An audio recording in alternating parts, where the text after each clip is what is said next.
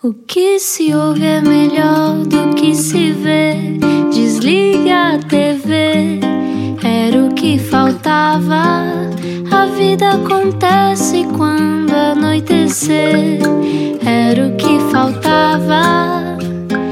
Juntos eu e você. Boa viagem com a Rádio Comercial. Olá, eu sou o Rui Maria Pego. Bom início de semana, terceira semana de desconfinamento, o que significa que uh, está tudo mais ou menos como estava, não é? Continuamos de máscara, continuamos com distância Desde social. que não pior, está tudo bem.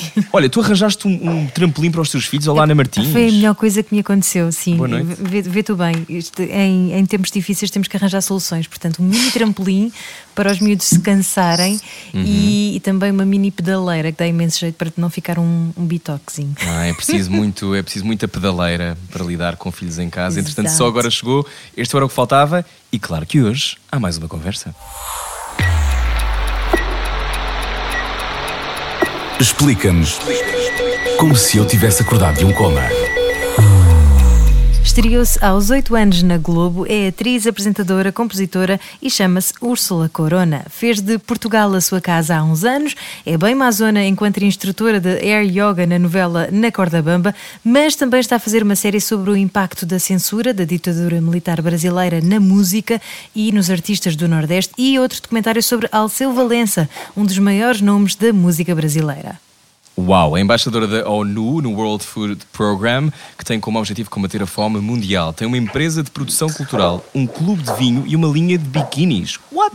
Qual é a probabilidade então depois de se chamar Corona e viver este mundo nesta Ai. altura? E também do seu pai ter felizmente recuperado deste vírus que eh, parou as nossas vidas com o mesmo nome assim há poucos dias. Bem-vinda, Úrsula. Olá. Olá. Temos muito, temos muito que falar. Como é que estás? Eu estou bem, é, agradeço todos os dias por poder estar bem, uhum. segura. É, é, o que eu torço também, não só para mim, mas para todo mundo, no momento uhum. de tantas incertezas. É, no momento em que, estás longe do teu país também, não é? Nem me fale, da família. Uhum. E com tanta coisa que a gente está vivendo nos últimos tempos, eu acho que isso é uma fragilidade que a gente tenta buscar força de diferentes formas. Mas já claro, cá estás em Portugal há muitos anos. Tô. A primeira vez que eu vim para cá foi em 2010. Uhum. E o prazer não só. Eu me identifiquei muito com as pessoas, com o lado genuíno, quando eu comecei a viajar pelo interior, principalmente, de perceber a cultura de cada canto, além da gastronomia, mas da história. A gente vai se identificando e vai querendo também contribuir por todo esse afeto que eu vim recebendo durante esse tempo. É, é uma gratidão que eu quero sempre poder retribuir. Uhum. Sabe? Então, ser positivo nesse momento é importante, porque as pessoas precisam dessa luz diariamente, porque o acordar é difícil, né? Tem dias uhum. que a uhum. gente acorda bem, tem dias que a gente acorda menos é, estimulado e também estar preso nos dá também essa limitação emocional. Então, é um cuidado além do, da saúde. E tu refugiaste claro. no Alentejo? Em, fiquei dois meses depois eu tive que voltar porque eu adotei uma cadela que teve que fazer uma operação, a cuíca. E, e com isso eu acabei ficando uhum. mais um, um, tempo aqui. Ainda estou pensando em retornar para Alentejo. Gostei muito uhum. da vida no campo. É bom, silêncio, vida no campo é boa, não é? Adorei. Descobri, e consegui me reinventar muito bem. Claro, é, é, extraordinário aquilo que nós às vezes não sabemos que está dentro de nós. Mas explicando a quem só agora ligou a rádio comercial, Úrsula Corona, eh, então já conhece Portugal bem. Um, tu, o que é que tu sentiste quando chegaste? Sentiste que era, que era uma espécie de outra pátria? Ou o Brasil é sempre o sítio de onde tu és e não consegues esquecer isso? Nunca? Não, eu já morei em alguns países, hum. é, mas onde eu mais gosto de estar é, é aqui em Portugal. Uhum. Eu já morei na Alemanha, na Holanda, moro também um pouco entre Inglaterra e aqui, mas uhum. é o Brasil é meu país de coração. Eu tento sempre poder retribuir tudo que a minha profissão e, e, e os meus empreendimentos também, porque foi coragem. Eu construí minha vida com coragem. Comecei a trabalhar muito cedo. Oito anos. Oito anos. Né? Como, como, como, assim oito anos? Foi um bocado cedo, de facto. eu era tímida, por incrível que pareça, eu era muito tímida. E a aula de teatro foi uma atividade que o pediatra, o médico na altura, indicou meus pais me colocarem para poder ser mais sociável, poder falar, poder me comunicar, poder brincar. Só que ali eu me descobri e me senti tão bem. Eu lembro exatamente minha primeira aula de teatro aos sete anos de idade. E dali, hum. a Globo, eu lembro exatamente no dia que eu estava fazendo uma aula e eu fui descobrir que aquilo ali era um teste, onde todas as crianças estavam a fazer um teste. Hum. E foi assim meu meu meu primeiro trabalho. Fui fui testada sem saber numa aula de teatro. Quando ligaram lá para casa para dizer que eu havia passado num teste, que meus pais levaram um susto porque eu não havia contado nada. E uhum. foi assim. E foste fazer uma novela. Depois fiz uma novela, depois fiz um caso verdade que era Você Decide, que era um programa ah, da Globo. Sim, onde sim, o, sim. Aqui teve? Ver. Não, nós, chegávamos, nós víamos. Eu sei que para ti, imagino que seja para os brasileiros sempre surpreendente como é que nós sabemos estas coisas. Mas nós é. consumimos muito tudo o que era cultura televisiva brasileira durante décadas. Portanto, eu lembro-me de ver o Você Decide em casa. Portanto, tu, pois. tu participaste Tipaste, eu, isso é incrível. Eu fiz um dos primeiros. Você achava uma mala de dólares, o, personagem do meu pai estava desempregado e achava uma mala de dólares e, e, o público decidia se ele devolvia ou não. Hum. Isso é um bocadinho o nosso esse... cortar aos pecados. Uh, nós, Sim, num registro morais. normal, temos um, uma, uma, rubrica de dilemas morais. Uh, aqui ainda não retomamos, porque normalmente filmamos esse bocadinho, mas isso faz lembrar. É, Sim. exatamente. E, exatamente. E, e tu eras feliz a, a, trabalhar assim, em criança? Sempre fui. E a minha briga em casa era que meu, minha mãe, eu lembro muito, minha mãe conversando comigo, falando: filha, a infância é a melhor fase da vida. E ela passa, e depois eu vou uhum. ter muita culpa de roubar a sua infância com você trabalhando. E chegou um momento que eu estava ganhando mais dinheiro que meus pais. E aí teve outra culpa dos meus pais, de, de, de, uhum. De, perceber isso e de não equilibrar com a infância, de uma, de uma criança tendo um ordenado. Uhum. É, e aí Muito eu lembro exatamente que a gente foi fazer uma terapia familiar, onde meus pais perceberam que eu era feliz e minha mãe começou a me dar aulas junto com o Monopólio, aquele jogo Monopólio, que uhum. eu tinha uma responsabilidade, que eu ganhava dinheiro, o que, eu fazia com aquele dinheiro. E aos 13 anos eu comecei a empreender. É um pouco do, da minha personalidade hoje, de ser multi na questão uhum. de empreendedora, vem muito daí, vem muito da influência que meus pais me deram na educação financeira, de uma forma até é, popular, dentro do que eles podiam me passar.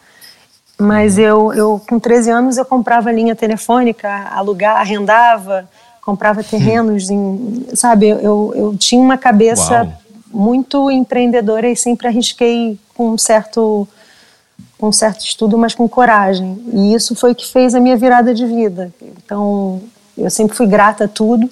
Não sou nem um pouco apegada uhum. a, a, questões materiais. Eu acho que o emocional é o que constrói o nosso ser. Mas eu tenho uma obrigação uhum. dentro de mim de retribuir, principalmente é, as associações que meu país é muito subdesenvolvido, falta o básico, que é comida, água, é, educação, nem se fala, saúde. E é, eu, eu sinto que a minha missão está muito ligada nisso, independente da, da, da, arte. E foi assim desde pequena. Com oito anos eu comecei a empreender. É, meu pai foi adotado e minha mãe vinha de uma família Enquanto meu pai foi adotado por uma família muito tradicional, meu avô uhum. era sócio do Niemeyer, do Oscar Niemeyer, uhum. minha mãe veio de uma família muito humilde, do, do sertão pernambucano. Minha avó teve Uau. 16 filhos, meu, meu avô era índio. Então, uma mistura bem brasileira. De um lado, um sangue azul, do outro lado. O meu trisavô também era índio, Úrsula. Ficamos ah, é? agora aqui, não sei de que tribo, mas sei que sim, do brasileiro também. Uh, ah, e, há, e esta tenho... coisa. Tu sabes tudo, não é? Provavelmente sobre a tua ascendência. Não, a gente nunca sabe nada, é? mas é, eu tenho um respeito e uma identificação com a cultura deles, uhum. porque são, é muito ancestral. Antes dos portugueses chegarem no Brasil, uhum. os índios já lá estavam. Uhum. Então eles têm muita sabedoria acumulada.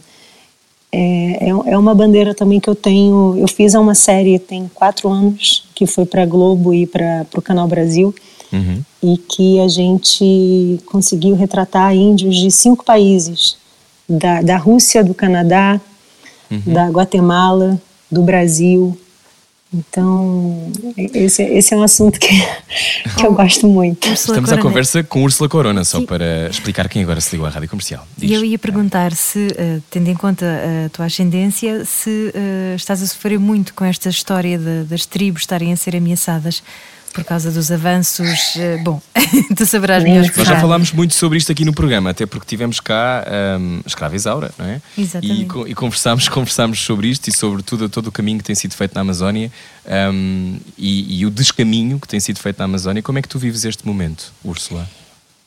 É, se, tem poucas coisas na vida que me dão ódio e revolta. Essa, eu vou falar que esse assunto é, é, é um deles, porque o material que eu recebo não digo diariamente, mas semanalmente, uhum. de fazendeiros políticos que queimam criança, uhum. idosos, eles cercam as aldeias, colocam fogo, isso é muito cruel.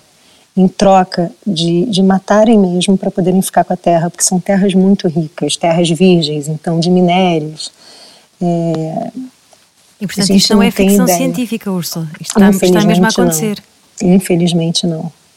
Nióbio, as pessoas estão em busca. É, uhum. é, é, é Mata-se a mãe para poder ter o que se quer. E, e, tudo vem pelo capitalismo, tudo vem pelo, pelo dinheiro. E as pessoas esquecem que morrem. Uhum. É, isso para mim eu não consigo ter nenhum tipo de compreensão com esse tipo de ser humano. Não consigo. Mas isto piorou com o governo Bolsonaro ou já havia aqui uma, uma, trajetória de desgraça? Sempre existiu, sempre existiu, é? sempre. Uhum. Isso, isso não é uma novidade. E também não acho que o governo anterior tenha sido algum exemplo. Só uhum. que a gente conseguiu chegar num governo que está sendo pior do que já era. Uhum. Então, a falta de uma estrutura política, a nossa Constituição completou 30 anos no ano passado. E é, um, pouco, né? é um sistema que, que existe para não funcionar. Hum. Não existe democracia. Então, é, é, fica dando voltas para justamente o poder ficar controlado na mão, na mão de, de alguns. Então, se você pega um mapa para poder perceber os políticos, deputados e, e senadores que têm terras no Brasil, esse, esse, com o Google você tem acesso a esse uhum. documento você vê que assim é, é descarado, é uhum. muito transparente o interesse particular de cada um. E se calhar tens acesso a mais informação ainda porque o teu pai é jornalista lá no Brasil, não é? Ou sempre tiveste Exatamente. essa preocupação mais politizada e humanitária? É, não, é, meu pai está muito mais ligado à educação. Ele é um jornalista que ele usa muito a profissão dele. Ele tem alguns projetos sociais em comunidades, favelas, onde ele tem uma missão de levar a educação para essas pessoas. É, o meu lado ligado mais aos direitos humanos é muito mais da minha acho que das minhas influências da minha geração que a gente foi vendo algumas coisas e foi sempre foi questionando né uhum. acho que cada geração vem com uma bandeira como a, como a geração de uhum. agora que vem para poder brigar de frente isso eu acho maravilhoso uhum. é, o meu pai me ensinou muita coisa junto com a minha mãe principalmente nessa questão social de partilha Uhum. Mas a questão dos direitos humanos vem um pouco de quando eu fui buscar a minha origem, fui querer conhecer qual era a tribo que meu avô saiu, como meu avô foi o primeiro índio que teve coragem de sair de lá de Águas Belas. Uhum. É, isso tudo foi me dando mais coragem. Mas acho que tudo vem de, da troca que a gente tem no dia a dia, porque sozinha a gente não, não, não faz nada. Olha, e estavas a dizer que começaste aos 8 anos na Globo, aos 13 já eras empreendedora.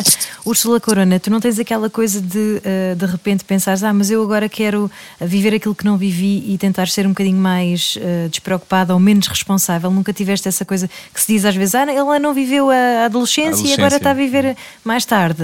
Alguma vez pensaste nisso?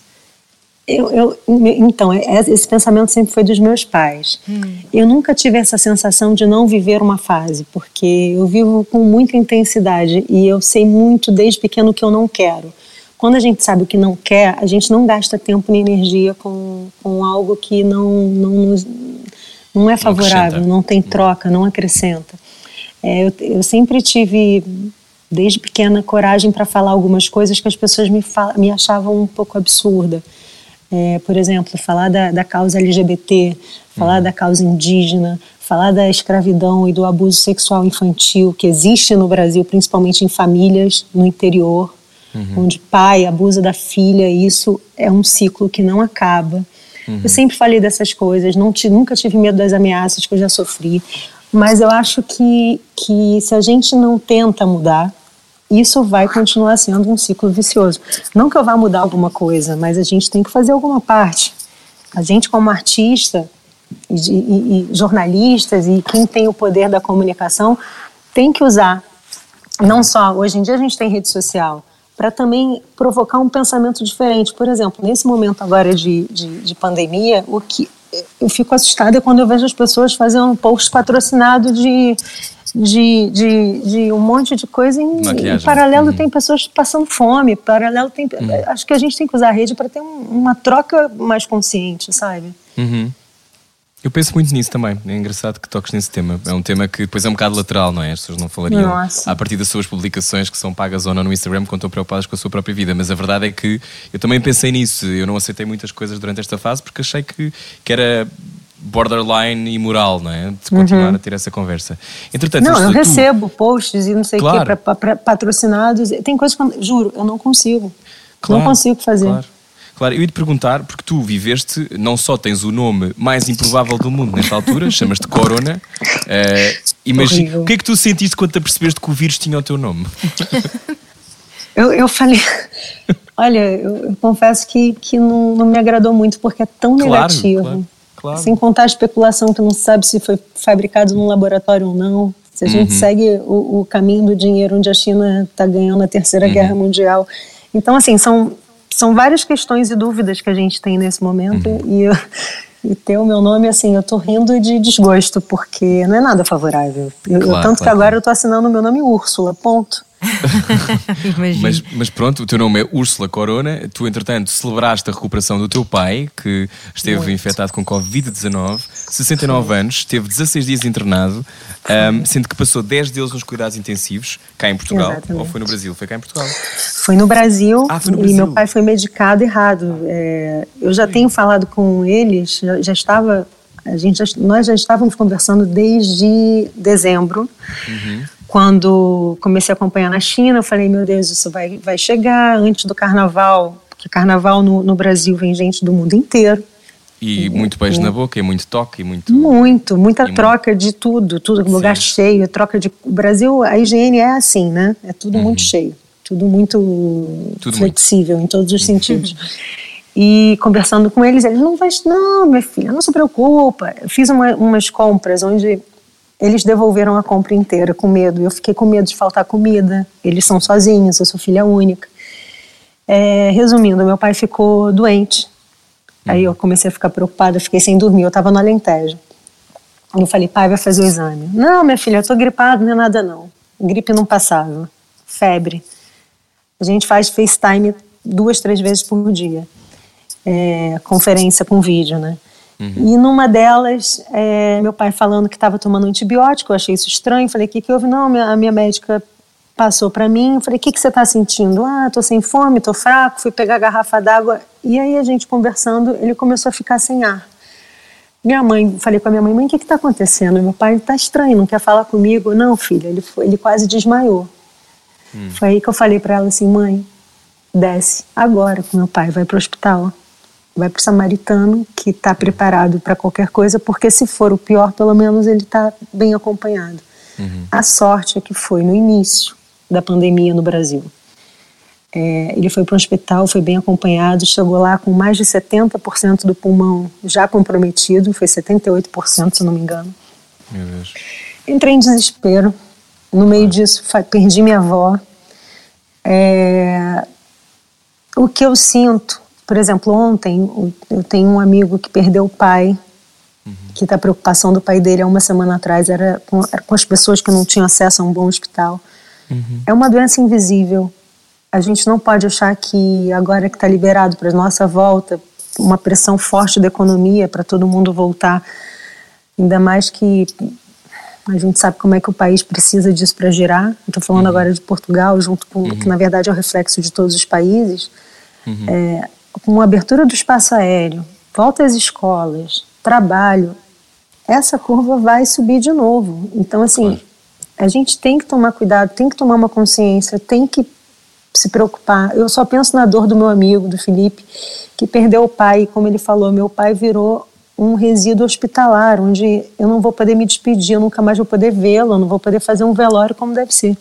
Então a gente vira uma estatística. Onde eu tenho, a gente tem, então é, o que o que a gente tem que fazer no momento é se responsabilizar. Uhum. Uhum. Por exemplo, achei o máximo quando a gente estava conversando e a Ana falou: estamos fazendo o programa cada um da sua casa. é verdade, é verdade. Parabéns. Nós, nós disto, e, e, a rádio e a maior parte dos meios de comunicação social portugueses eh, está a manter eh, as, as, mesmas lógicas, percebes? Ou seja, aquilo que, para quem ligou-se agora à rádio comercial, estamos à conversa com o Ursula Corona, há muita gente que se opõe de facto a esta abertura total, não é? Ou a abertura de vamos todos voltar como se nada tivesse acontecido, ou com alguma distância, com máscaras, mas vamos voltar a, que, a, que, tudo volta ao normal. E sabemos como isso, há aliás vários abaixo assassinados de, com muitos artistas em muitos países, uhum. de pessoas que dizem o contrário, que, que não, que acham que temos mesmo que funcionar de outra forma. Um, mas depois agora... também há o, há o, reverso da medalha, não é? Se não houver produção, como é que os países se mantêm? É, uhum é, um, é complexo, não é? Nem toda a gente tem o privilégio de poder ficar em casa. É verdade. E já agora deixa-me dar uma palavra de apreço para as educadoras de infância que hoje terão retomado a atividade. Eu, eu uhum. optei por não levar a, a, minha filha para a creche, porque, enfim, porque ainda posso. Uh, e também porque acho que é muito estranho uh, todas estas medidas de segurança, é muito difícil de conseguires uh, controlar, não é? Uhum. Crianças tão pequeninas. E isto vai ser muito complicado, realmente. Temos mesmo que tentar fazer cada um a sua parte. Claro. Úrsula, estás aí? Eu acho que a Úrsula caiu, portanto Úrsula é uma ótima uh, oportunidade Bom, para fazermos uma pausa. Exatamente. Exatamente. Já voltamos. A nossa convidada de hoje chama-se Úrsula Corona, começou a trabalhar aos 8 anos e não só tem todas estas coisas na cabeça, como é também embaixadora da ONU. Falamos já a seguir. Até já. Era o que faltava. Com Rui Maria Peco e Ana Martins. Todos os dias, das 8 às 10 da noite. Eu você. Na comercial. Boa viagem com a Rádio Comercial, dia importante em que as creches reabriram. Uh, o que quer dizer que se calhar já viu os seus filhos pelas costas, o que para alguns casos pode ser bom, para outros não. Não quero nada disso. Uh, pois é, mas ninguém disse que isto era fácil. Bem-vindo à Rádio Comercial. Hoje estamos à conversa com Úrsula Corona. Estamos separados, toda a gente em sua casa. Úrsula Corona, que neste momento está em Portugal, uh, mas em Portugal, imagino quando passeia pelo mundo nas suas incursões, também como embaixador da ONU, conta-nos esta tua ligação. como, é, como é que surge isto na tua vida? Tu és embaixador do programa WFP, ou seja, World Food Program. Como é que isto surge na tua vida? Porque tu disseste há bocado que deste uma virada ali aos 13 anos, mas continuaste a trabalhar como atriz e como apresentadora, certo? Tu não, de repente não, não estiveste full on direitos humanos desde aí. Ou estiveste? Não, não, não. Isso começou tem dois anos. Na verdade, okay. hum. o namoro começou há dois anos, através do Rodrigo Mota, que trabalha na sede em Roma da agência.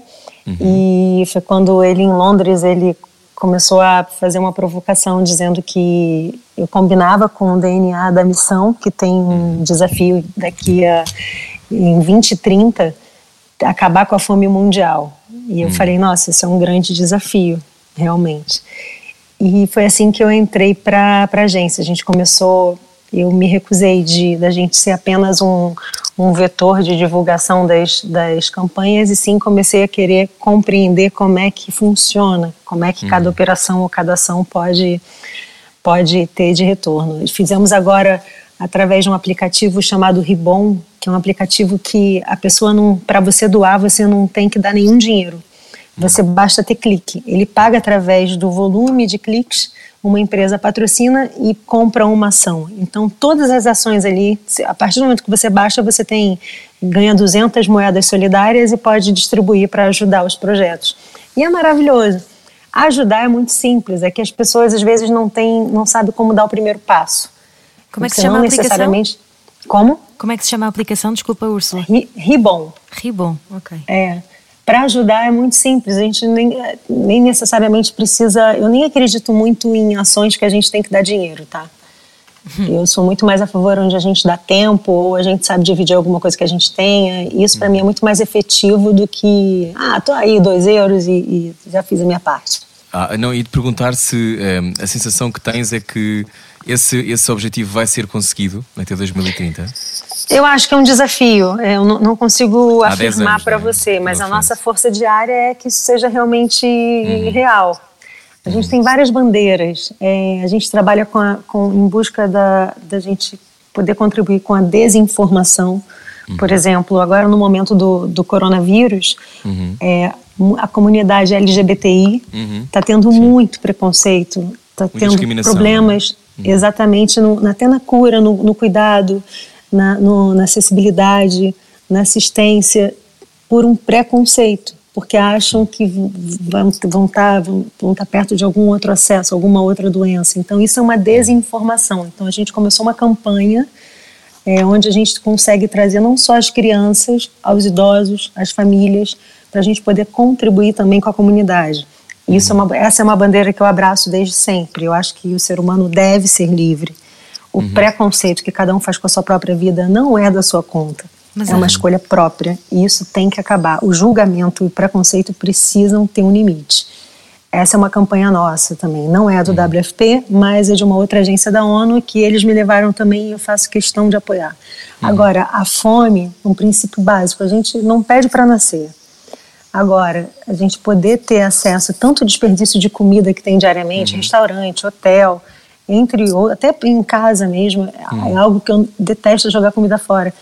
O nosso, a nossa, o nosso desperdício é a comida de alguém muito próximo. Então, se a gente souber partilhar, é uhum. o princípio básico para ajudar.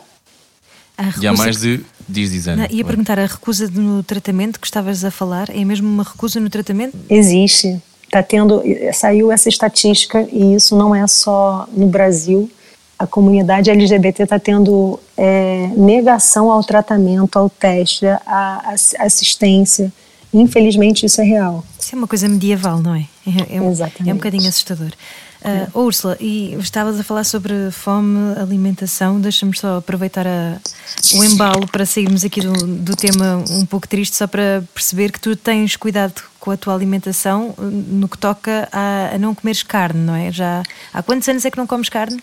É, eu sou a única da família que não come carne. Eu não como carne porque meu tio matou minha vaca. Eu tinha, era, tinha cinco anos de idade. Eu cresci em campo, então eu passava férias ali. E com isso eu vi essa cena. E essa cena me, me chocou. Eu não faço nenhuma. Assim, eu acho que cada um tem e deve comer o que quiser. É uma escolha só minha de não comer porque eu não consigo. Toda vez que eu comia, eu passava mal, eu vomitava. É, uhum. e, e, parei de comer aos 5 anos de idade. É, não consigo, meu corpo não absorve, não aceita. É algo uhum. que, que ficou aquele trauma pequenininho, criança, sabe? Uhum. Mas eu não uhum. tenho nenhum, assim, nenhuma doutrina de não coma carne, não faça isso. Não, acho que cada um se faz bem, se gosta, à vontade. Não és fundamentalista? Nem um pouco, Ainda nem bem. um pouco. Sim, também percebe-se porque eh, se tu estás a contar histórias como, por exemplo, aquelas que nós mencionámos no início, não é? De, sobre a, a ditadura militar brasileira eu, e o impacto que isso teve na comunidade artística musical, nomeadamente no Nordeste brasileiro, percebo que não gostes de fundamentalismos de todo. Como é que tu não. chegas a, esses, a essas histórias que estás a contar? Né?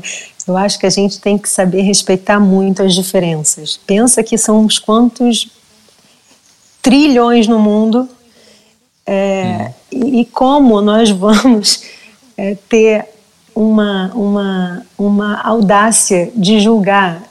Com tantas pessoas no mundo, não existe uma pessoa igual a outra. Então, para que esse julgamento medíocre? Não, não dá, não dá, não dá, não entra, não entra na cabeça. Mas como é que tu chegas até essa história e, e o que, é que, te, que, vontade é que tu tens de, de repente, tens uma, uma produtora, não é? Tua? Tenho, tenho. A produtora nasceu quando eu comecei a querer produzir histórias fora da caixa, onde na televisão normal não, não, uhum. não tinha espaço, como de perguntas mesmo. Eu sou uma pessoa que eu sou curiosa, eu estudo muito sozinha. E numa pesquisa minha, pensando nos artistas da ditadura que tiveram sua arte calada, que depois prejudicou também a própria carreira, eu comecei a pensar, ué, mas essa pessoa foi para onde? Nossa, mas aconteceu isso. Mas eu comecei a juntar peças e eu percebi que não existia nenhum material que tinha essa reunião de pensamento. Foi uhum. quando em 2016 eu criei essa série. Uhum. Comecei a filmá-la no ano passado. Foi quando esse ano tudo estourou. É, uhum. É, foi muito curioso esse timing de, de do passo a passo. É, muita gente, muitas pessoas falaram para mim: não, não, não faça isso. Você tem que ter medo porque a gente está vivendo um tempo estranho. Uhum. Mas eu pensei, Estavas se a gente a mexer ficar... com, com fantasmas, não é? Estavas Exatamente. Com, com, é, muitas vezes que ainda há pessoas que estão vivas que foram ativas a controlar alguma dessa, dessa arte, não é? Exatamente. Uhum. Eu pensei, se eu, se eu ficar com medo, é, é, eu, eu não vou estar sendo honesta comigo. Então, não estou fazendo nada a não ser reunir pedaços da história. Não é nada contra ninguém, ou nada, é, é uma história, que, que, é uma história que precisa ser contada. Uhum. É só isso. Corta para Regina Duarte dizer que a ditadura. Como é que e foi? Cantar, Como é cantar tu... aquele. Exatamente. Aconteceu, para quem é não sabe, vemos umas imagens da Regina Duarte, atual secretária de Estado da Cultura no Brasil, um, dizendo que elas, as pessoas têm que ser leves e não carregar com elas mortes nas costas. Um, Regina Duarte que cantou uma música do Crivella, certo? Música do Para a frente Brasil. Para a é, frente é, Brasil. Como é que tu, e eu sei que muitos artistas já são vários os abaixo assinados dizendo que é absurda a maneira como ela se comporta, como é que tu vives isso? À distância. A Regina, eu fiz o astro com ela, é, trabalhamos juntas, fomos amigas. É uma pessoa que eu não quero mais perto de mim, é uma pessoa que, a partir do momento que você aceita um órgão público, uhum. se você aceita um trabalho público onde quem paga o seu salário é o povo, você deve escutar. Então, sentar numa entrevista e falar que não vai escutar, desculpa, assim, acho que não entendeu qual é o lugar e o local que se ocupa. Uhum. E eu acho que a ausência dela de projetos e de entrega é tão grande e não só isso, colegas de trabalho assim, que faleceram nesses últimos tempos sim, sim, e ela não percebe a falta de homenagem de pessoas que fizeram história do teatro, da televisão, da música.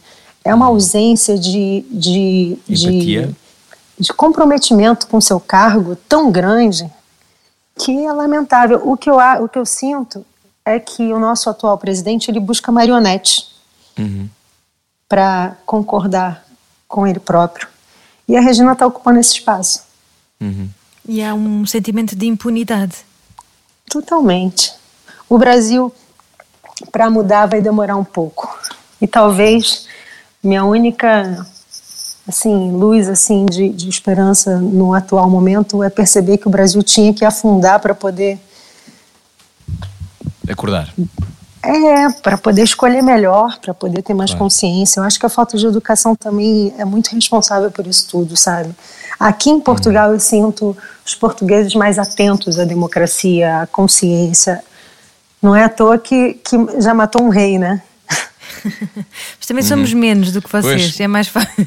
É mais fácil, Sim. digo eu. E há um fosse, há um fosse maior. Há, há, desigualdade também em Portugal, obviamente, e há pessoas que estão a vir neste momento esta entrevista e estão a passar por dificuldades, certamente. Mas a, a, educação é uma coisa que está consagrada na Constituição e acontece.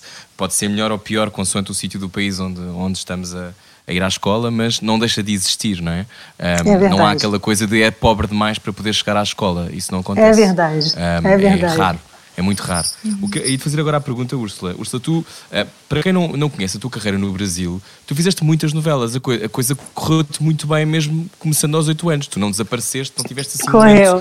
que fizeste uma novela e de repente, pff, não, tu fizeste muita coisa.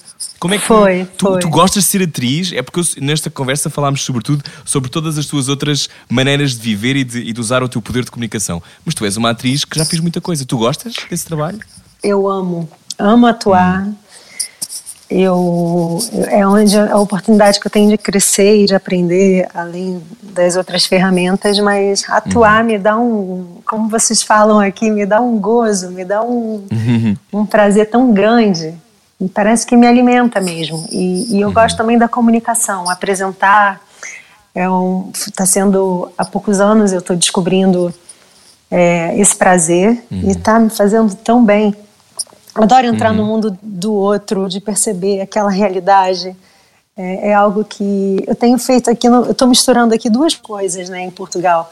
Estou fazendo um trabalho uhum. muito interessante, que onde tem as, as, as, meninas que são mães muito jovens, que é aqui na casa de Santo Antônio, né? aqui em Lisboa, uhum. onde eu faço um trabalho ali de, é, de apoio com, com uhum. social Eu acho importante a gente retribuir também para a cultura local. E é engraçado porque eu uso o meu lado de atriz com o meu lado de apresentadora para poder penetrar no mundo delas, para poder desbloquear. Uhum. Esse é o meu melhor, assim, que eu digo, a minha vaidade. Se você perguntar assim, cada um tem uma vaidade. Eu tento botar minha vaidade em realizar coisas que eu vejo que são produtivas, que não são uhum. apenas do, do próprio elo. E o coisa, social mas... é a partilha que eu mais gosto. Mas trabalhar para os outros também não é uma maneira de fugir de ti? Não, eu sei, eu sei reconhecer vários defeitos meus e, uhum. e, e, caminhos e evoluções. É... Eu acho que quando a gente tem um ditado que a gente só pode ajudar o outro quando a gente já está numa situação bem confortável, Ajudada. no sentido, uhum. não digo financeira, mas de, de, de busca, né? De, uhum. de estar bem para não depositar no outro. Eu, eu sou muito satisfeita com a minha vida. Tô, tô feliz, tô sei reconhecer meus erros. Tenho muitos, ainda bem. Mas é, me faz muito bem poder ver as pessoas se desabrochando, sabe? Claro. Isso é bonito. Como é que foi na Corda Bamba? É uma novela que ainda está no ar. Ah, maravilhoso. O Rui uhum. Vilhena, para mim, é um grande mestre. Argumentista. Uhum. É, ele é maravilhoso. Uhum. Maravilhoso. Conheci quando ele foi fazer uma novela no Brasil, que foi Boogie Woogie, que foi um uhum. sucesso na Globo. E, Super engraçada essa novela. Uhum. Pois é. E ele, desde então, a gente vem conversando. E quando ele fez, é, ele me visitou em Londres, e, tem dois anos atrás. E no ano passado foi quando ele fez o, o convite. Eu mudei hum. minha vida inteira para poder fazer parte. Ele fez um, ah, é? um jogo de elenco, de equipe, foi. Eu, já, eu não poderia, porque eu estaria filmando. Hum. Mas consegui organizar tudo. Uhum. E foi fenomenal. O Rui é, é um mestre, ele tem aquele humor meio irônico. Hum.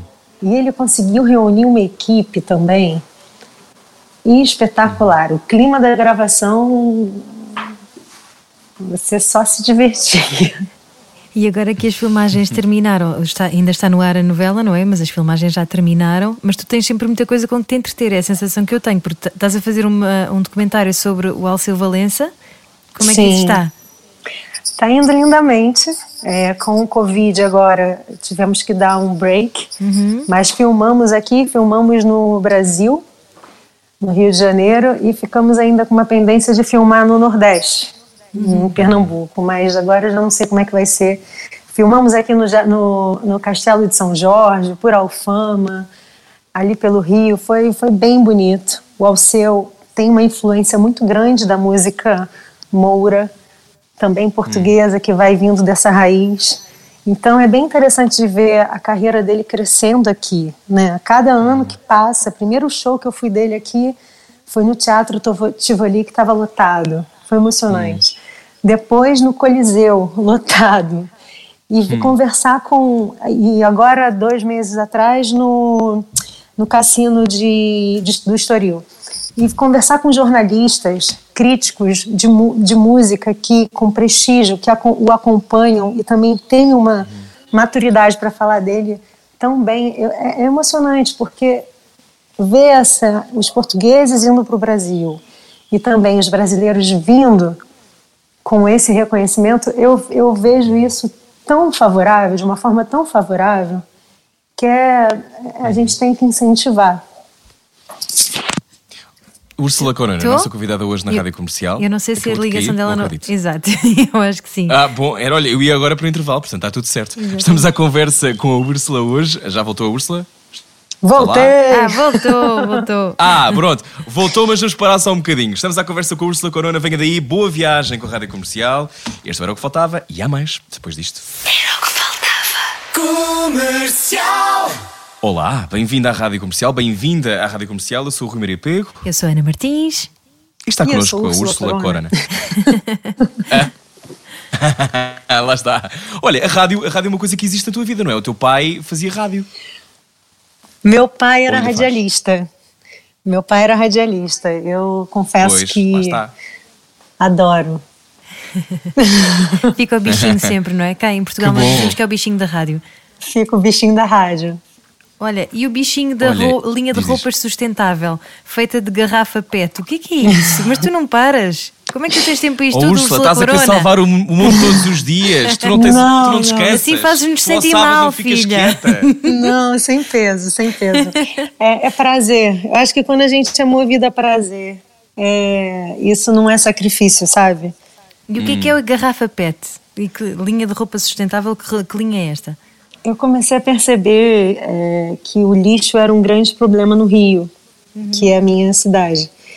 E, e- exatamente, Rio de Janeiro. E fiz uma visita ao lixo junto com o Jorge Versilo, que é um cantor amigo que é também ligado nessas causas ambientais, ele e a esposa. E começamos a pensar. Depois eu fiz uma viagem para Pernambuco, que é de onde é minha família, e, foi assim: comecei a unir pontas, estudar. Vi um menino de 16 anos, um alemão, que criou um, uma máquina para limpar o oceano, 16 anos. comecei a me inspirar nessas pessoas loucas que têm coragem. E eu falei: bom, acho que o que a gente consome aqui é moda, é, podemos aqui ter um- uma potência de, de circular algum ganho financeiro e trazer essas costureiras e essa máquina que eu trouxe, que eu importei da China, para a gente fazer uma, uma linha de roupa. E junto com o Beto Kellner, que é um, um estilista pernambucano, a gente começou a criar. Está indo super bem. Vendemos, temos loja no aeroporto, em alguns do, do Brasil, e, e a linha está super sustentável. Chama Gatos de Rua. Nosso objetivo não é é apenas trazer a consciência da moda sustentável, que uma garrafa PET, uma garrafa de plástico pode virar um tecido e isso gerar uma economia para um grupo de catadores de lixo. A sensação que eu tenho quando te ouço falar, Úrsula, é que tu levas mesmo a sério aquela lógica, aquele mantra de que sozinho não se constrói nada. Tu sempre tiveste esta noção de que precisavas de trabalhar com os outros? Sempre. Vou fazer uma pergunta para vocês. A gente consegue fazer filho sozinho? Não, não dá. Ainda bem que não. Então, Tentando às vezes. não dá, não dá. Sozinho não dá. Você pode até fazer, mas ah, eu acho que o resultado nunca é tão, tão forte quanto o poder de um, de um grupo, de uma rede. ok, e depois da linha de roupa sustentável vem a linha de biquíni? Foi essa a sequência?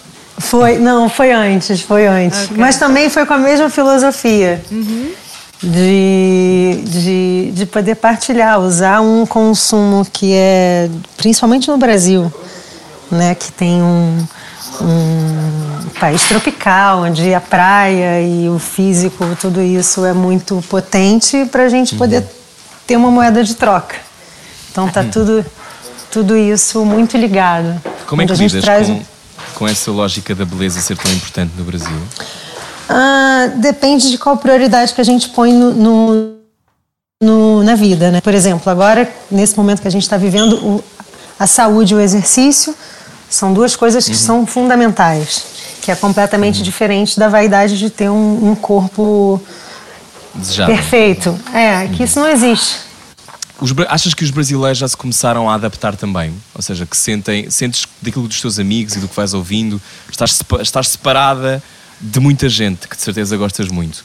Ah, qual é a tua visão sobre como os brasileiros estão a viver este tempo? Eles estão mudança? com consciência? Nenhuma. Tem muita gente que não. Claro, tem uma faixa assim de pessoas que estão se preocupando, estão tomando cuidado.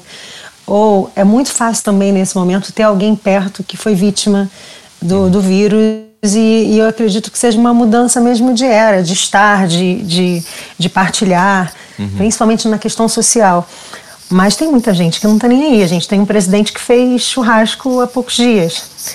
Então, que fala que isso é só uma gripezinha que a gente tem que continuar agindo igual. Então, isso tudo é um problema, porque o nosso exemplo acaba tendo uma interferência errada. Claro.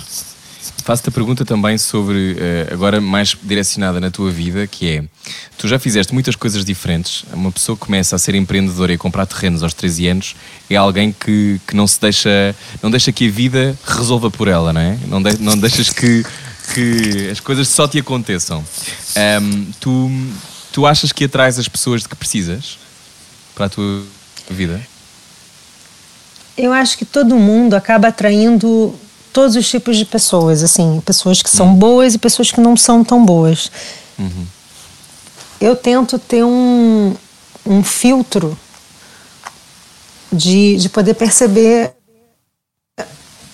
que tipo de pessoa está perto de mim, ter esse cuidado. Uhum. E a partir do momento que eu tento ter esse cuidado, eu- eu- às vezes acho que a gente começa a perceber mais né, as pessoas, a leitura das pessoas. Quem é ator também tem essa sensibilidade mais trabalhada. Porque a pessoa pode estar mentindo, pode estar tendo uma atitude errada com você, mas os olhos não mentem. É dificilmente um, um- um olhar mente para você. Mas é, eu tenho uma atração muito forte com propósitos. Tem pessoas, eu comecei desde que há uns sete anos atrás, quando eu comecei a, a praticar exatamente o que eu não queria mais, a qualidade de pessoas que, como, sabe, é, é- é- A vibração subiu. é impressionante. Eu não acreditava muito nisso, porque eu sou muito terra a terra. Não és mística, então. Não, eu, eu, eu acredito muito, por exemplo, se você perguntar qual a sua religião, eu tenho muita fé. Mas eu não acho que a religião esteja numa, numa, numa coisa fora de você, de fora de si. A fé a fé está dentro de você.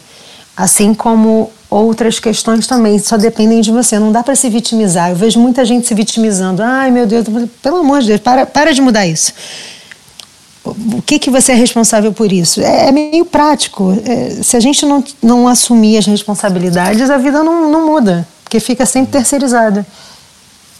Grande verdade. Olha, e por isso mesmo é que ahm, quando chegas a Portugal e tens o teu trabalho enquanto atriz e apresentadora, mas já há pouco disseste, dedicas-te a projetos sociais, mesmo para tentares também, como tu, tu estavas a dizer, tentas furar e chegar Dar a às volta. pessoas, não é? Dar a volta ah, e, e se calhar parte um bocadinho daí, não é? Um bocadinho de ah, inteligência emocional.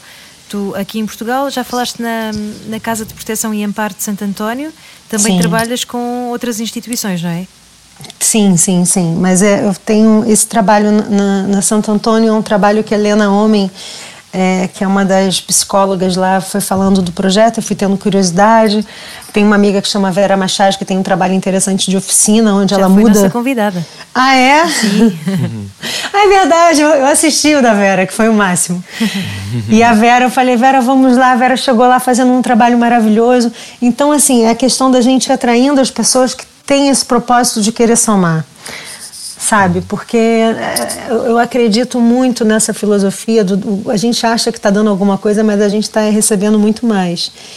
E, e- e é muito lindo ver, sabe, as pessoas mudando, o sorriso chegando, o início das sessões onde elas estão todas fechadas e depois vão se abrindo, onde você vai, vai plantando ali semente de esperança realmente. Não é a palavra bonita ou a frase bonita, não, é real. Isso é muito lindo de ver a conquista de cada uma no dia após dia. Eu tenho, eu gosto disso, não é nada, não acho bonito. Tanto que eu só comecei a, a falar desse trabalho quando muita gente começou a me provocar de poder partilhar para poder trazer mais pessoas. E realmente eu não queria falar para as pessoas não acharem, ai, olha, ela gosta de fazer, mas gosta de mostrar. Eu tenho um certo preconceito com isso. Mas depois que eu comecei a perceber que isso não, não precisa ser visto dessa forma, mas sim de que a gente, olha aqui, vem aqui, chega junto. É toda a diferença. E a gente precisa dessa rede.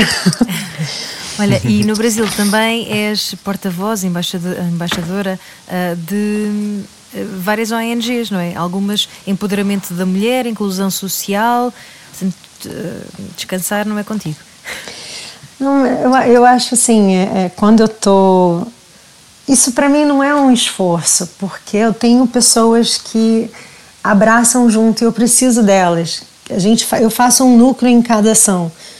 Por exemplo, eu faço parte de um núcleo que é uma educação gratuita na Bahia, no sul da Bahia, que é uma escola onde existe a merenda orgânica escolar. Tem, a gente tem um caso no Brasil que mais de 40 milhões de crianças dependem da comida na escola, da merenda escolar, para poder ter algo para comer, que em casa geralmente eles não têm. Deixa-me Agora, só, com- deixa-me só acrescentar isto, Úrsula, que em Portugal não são 40 milhões, mas também há muitas crianças que eh, a principal refeição do seu dia é tida na escola. Na escola, uhum. Ahm, acontece mesmo, não é só uma coisa do Brasil. Pois é, isso é mundial. A gente podia até estender essa campanha. A gente usou o Ribon para poder usar a merenda escolar para chegar na casa das, dessas crianças. E conseguimos, batemos recorde. Parabéns. Isso que, não, para o grupo. Isso, isso tudo só usando a rede social, pedindo para as pessoas baixarem e, e- e clicarem aquela moeda solidária. Não, ninguém gastou dinheiro para poder ajudar, mas a gente conseguiu distribuir 100 mil merendas. E agora a gente vai estender para outros estados. Então, assim, isso me dá, me dá, me dá muito prazer e muito. Eu me sinto. re- é, Não que o problema do mundo ou a fome é um problema meu, mas o que tiver ao meu alcance, eu sinto que é obrigação não só minha, como das pessoas que estão em volta. E isso é muito simples da gente ajudar. A gente não precisa se descabelar nem perder noites de sono. É, é só uma atitude. Olha, já estamos a chegar ao final da nossa conversa. Eu perguntava-te Ah. agora. Ah, pois é, mas olha, é, vamos de certeza cruzar-nos mais vezes. A minha pergunta, a minha pergunta é eh, para ti: tu estás envolvida nisto de tentar combater a fome e acabar com a fome até 2030, mas virando agora para questões, se calhar, mais do dia a dia, quais são os teus desejos para este ano, Úrsula? É um ano de imensa dificuldade, não só aqui como em todo o mundo. O que é que tu gostavas muito que acontecesse? Eu vou falar um desejo para todos. Que, que a, a cura para esse vírus chegue logo. Eu tenho conversado com alguns especialistas e as pessoas têm falado que antes de qualquer vacina, mais importante ainda, é a gente cuidar da nossa imunidade. Então, porque a gente pode ter uma consciência no que a gente come, seja no alho, seja no gengibre, no limão, pensar nesses alimentos mas que as pessoas não sofram mais com isso. Esse esse é um desejo, porque ver relatos onde um amigo perde o pai e não pode enterrá-lo, não pode vê-lo, ao mesmo tempo onde tem uma violência dessa menina em Peniche, que o pai faz uma barbaridade. Eu gostaria que pelo menos esse nível de, de ser humano não ficasse mais aqui. Esse seria um desejo. Se é para sonhar, que a gente tivesse uma qualidade melhor de ser humano. Olha, Ufa. Úrsula, ehm, obrigado Obrigada, eh, por, Úrsula. por falares connosco. Ehm, obrigado também por não fugir dos temas difíceis. Porque nem Falamos de sempre coisas muito sérias. É verdade. ficou, ficou sério, mas era, era sinal de que esta conversa tinha de acontecer assim. Mas olha, É. Úrsula, eh, estás no ar com a corda bamba até quando, sabes? Ou é mais uns meses, não é? mais, mais umas semanitas, mais umas Semaninhas, semanitas. ok. É. Ok, muito bem. E depois vais voltar, Vais já continuar a sabes ser quando é que má vais na voltar? novela, mas boa na vida real. A Letícia não é muito boa. não vale nada. Não vale nada. Mas perguntava-te se já tens uma ideia do que é que vais fazer. Vais voltar depois ao Brasil para fazer coisas eh, como atriz? Ou isso também está tudo parado, não é? Ninguém sabe o que é que vai acontecer. Não, olha que loucura. Eu tô fazendo uma série que, na verdade, a gente tá, tá- arrumou um jeito de ensaiar. Ah, que é? um elenco, No é um Zoom. elenco, é no Zoom. E é um elenco incrível. É, é uma série da Graça Mota, que é a irmã do Nelson Mota. Uhum. E Marcos Caruso no elenco, Bárbara Paz. um- Uau. é um- uma turma muito boa. Então, toda semana, Bom. três vezes por semana, estamos no Zoom durante três horas ensaiando os episódios. Uau! Olha que bom. Já percebi então que tens os teus dias muito ocupados. Ainda bem. Úrsula Corona, beijinhos. Um beijo Obrigado grande. por conversar contigo. Se quiser ouvir a conversa inteira com Úrsula Corona, radiocomercial.ol.pt para ouvir tudo. Siga a Úrsula Corona nas redes sociais e não se esqueça, ouça bem este, este mantra de que a responsabilidade de mudar o mundo também é sua. Nós já voltamos. Até já.